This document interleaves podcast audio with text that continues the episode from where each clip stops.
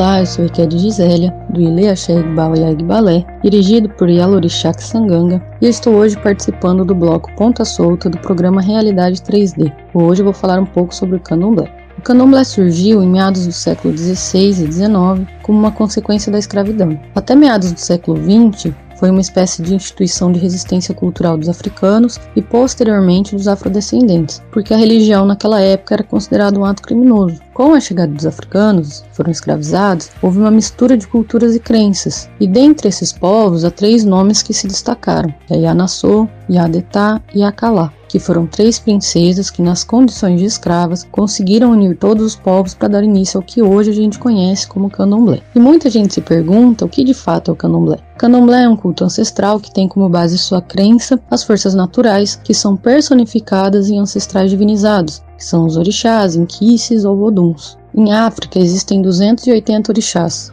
mas no Brasil a gente só cultua 16. Essa diferença entre o culto africano e o brasileiro se dá pelo processo da diáspora. Foram trazidos homens e mulheres de diferentes regiões não só Yorubá, mas também Fonsa, Romé, Marri, entre outros. E eles se juntaram cultuando divindades diferentes, idiomas diferentes, culturas diferentes. E juntos, apesar das suas distinções étnicas e até de rivalidades históricas, se uniram em função do sagrado. Na tradição africana, nossas divindades são cultuadas em diferentes regiões. Cada região de África tem seu próprio orixá que rege aquele povo um exemplo disso. Ijexá se cultua Oxum, em Oió se cultua Xangô. Portanto, é necessário dizer que o candomblé é uma religião brasileira, mas que tem a sua raiz em África. Há sim uma identificação de ritos, porém o culto, como hoje praticamos e conhecemos, é resultado de diferentes culturas que comungaram entre si.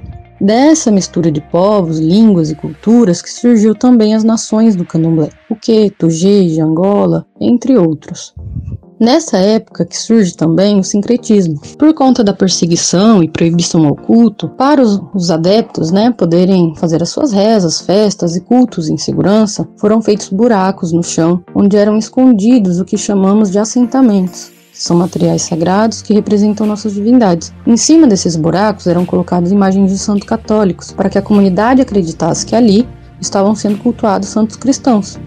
Ao longo do tempo, essa crença pegou força e levou em conta os arquétipos. Os orixás e santos católicos foram aproximados de uma forma de aceitação. São Jorge, por exemplo, ficou conhecido como Ogum e São Sebastião como Oxóssi.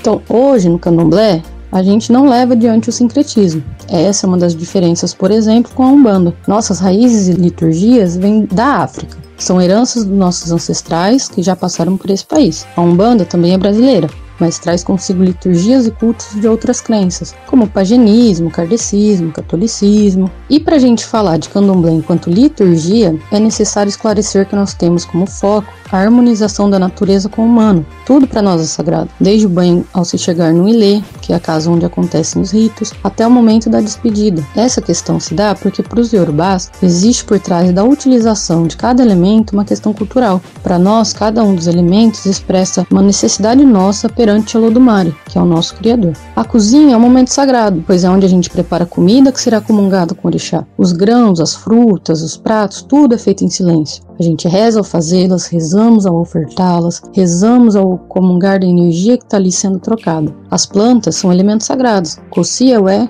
Coci orixá, sem folha, sem orixá. A maioria das plantas tem um nome urubá que expressa aquilo que a gente deseja, e por isso existe um ofó, que é um encantamento, que pode ser um verbo, uma frase, uma palavra, que vai condizer com aquilo que a folha, planta, raiz pode trazer para gente. Um exemplo: bredo se chama teté, é uma planta que resiste a toda variação climática, permanecendo sempre saudável e forte. É isso que eu quero para minha vida. Portanto, vou utilizá-la nos meus ritos para que o Lodumare, o Criador, me dê também essa dádiva. A utilização das folhas se dá através dos banhos em sua maioria, mas estão presentes em quase todos os atos e momentos dos nossos ritos. Agora vamos falar de um assunto considerado um pouco polêmico, que é a sacralização.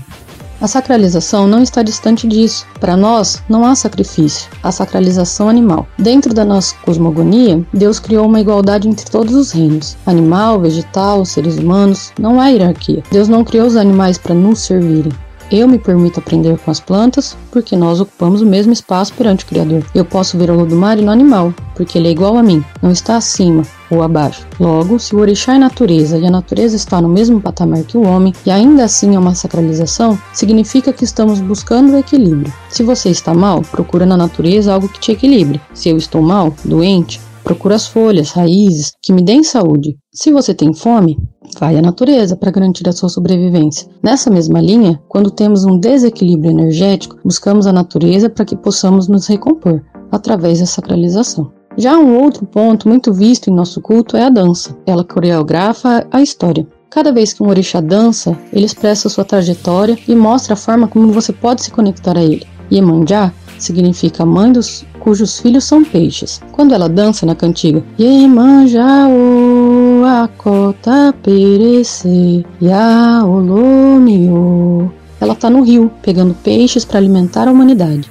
Iemanjá, neste momento, mostra a forma como você se conecta a ela, o rio. Ela é mãe e irá te alimentar. O panigé é o ritmo ou cântico entoado ao Molu, filho do Senhor. O Molu já carregou chagas e doenças, e por isso é dono da cura e da saúde. Ele é o Senhor da terra. Quando o Molu dança, ele mostra suas feridas, mostra as doenças do mundo. Ele vai ao chão para mostrar que ele é a cura e nos trará vida. Nesse momento, ele mostra que a terra é nossa conexão, de que apesar da doença, ele chegará com a cura. São muitos detalhes, né? Para organizarmos cada detalhe e fazer com que um ilê funcione em sua plenitude, seguimos uma hierarquia. O mais novo nunca está acima do mais velho, pois somos uma religião oral, não tem um livro escrito ou uma receita. Os mais velhos são griots, têm a vocação de ensinar e transmitir nosso sagrado, e só se levanta para ensinar aquele que já sentou um dia para aprender. Cada um de nós, dentro do culto, um dia seremos os mais velhos de alguém. Como funciona essa hierarquia então? Começamos pelos abiãs, que são aqueles não iniciados que estão ainda no começo do seu aprendizado.